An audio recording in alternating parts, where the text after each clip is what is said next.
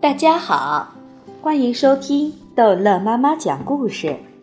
今天逗乐妈妈要讲的是《查理和大玻璃升降机之汪卡维他和复数人地带》一。现在看你了，我的小查理。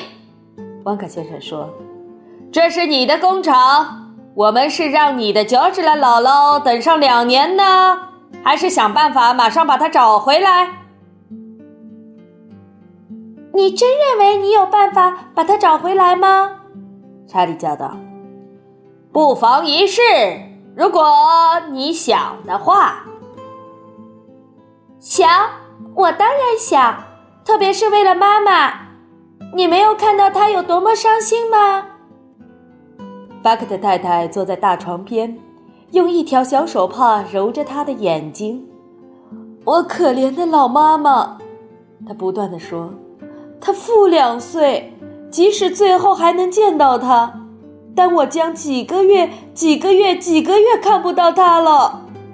在他后面，约瑟夫爷爷正在一位奥帕伦帕人的帮助下，用奶瓶在喂他只有三个月大的太太约瑟夫奶奶喝牛奶。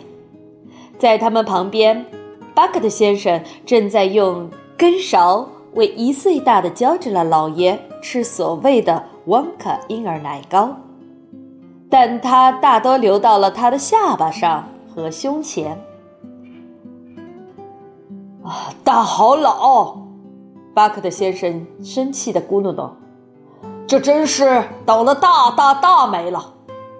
以为到了巧克力工厂要过好日子了，结果却要给岳父当保姆。”一切都恢复正常了，查理。汪克先生看着这番情景说：“他们干得很好，这里不再需要我们了。走吧，我们去找乔治那姥姥。”他抓住查理的一只手臂，蹦跳着把他拉到大玻璃升降机开着的门里去。“快点，我的孩子，快点！”他叫道。“如果我们抢先赶到那里，我们就得赶紧一点。”抢先赶在什么事情之前啊，旺卡先生？当然是在它被剪掉之前，所有负数都要被剪掉。你连这么简单的算术也不懂吗？他们现在已经在升降机里了。旺卡先生正在几百个按钮中找出他要的那个。有了，在这里。他说。他用一个手指轻快地按下一个象牙色的小按钮，按钮上面写着“复数人地带”。升降机的门轻轻关上，在可怕的嘶嘶声和呼呼声中，巨大的升降机向右飞走。查理抓住汪卡先生的腿，紧紧抓住不放。汪卡先生从墙上拉下一张折叠椅，说。坐下来吧，查理，快，紧紧拴上安全带。这一路上将十分艰苦。座位两边有带子，查理把它们紧紧扣上。汪克先生也给自己拉下一张折叠椅，同时拴上了安全带。我们下去要走很长很长的路，他说。哦，我们下去要走的路是多么长啊！升降机在加速，它转来转去，猛转向左，又猛转向右，再向左，但一直在下去，下去，下去，下去。但愿我那些奥帕伦帕人今天没有使用另一架升降机，汪克先生说。什么？另一架升降机？查理问道。这架升降机同一条线路，但反方向。天哪，王克先生，你是说我们会相撞吗？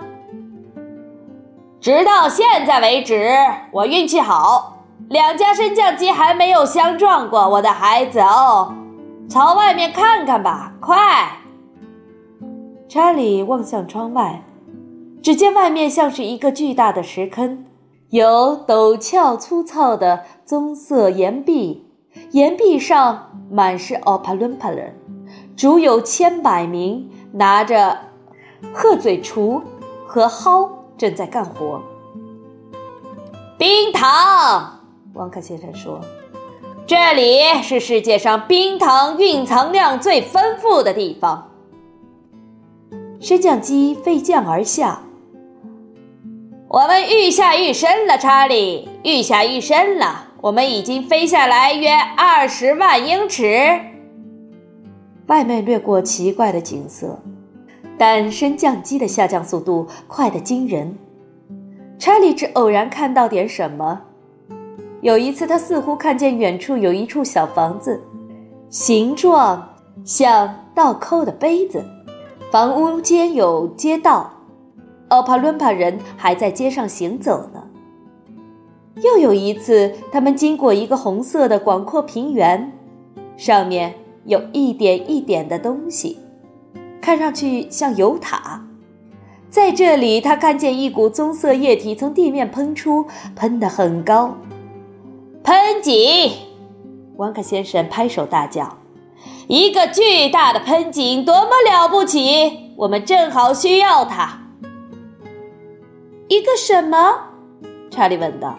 “我们又开出巧克力来啦，我的孩子，那将是一个蕴藏量丰富的巧克力田哦！多么美丽的喷井啊！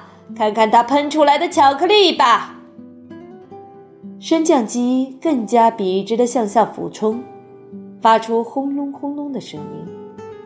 千百处惊人的景色在窗外掠过，其中。有正在旋转的嵌齿巨轮，有正在搅拌的搅拌器，有噼噼啪啪响的泡泡，有广阔的太妃苹果果树园，有足球场那么大的满是蓝色、金色、绿色液体的大湖，还有比比皆是的奥帕伦帕人。好，这一集的故事就讲到这儿结束了。欢迎孩子们继续收听下一集的《查理和大玻璃升降机》。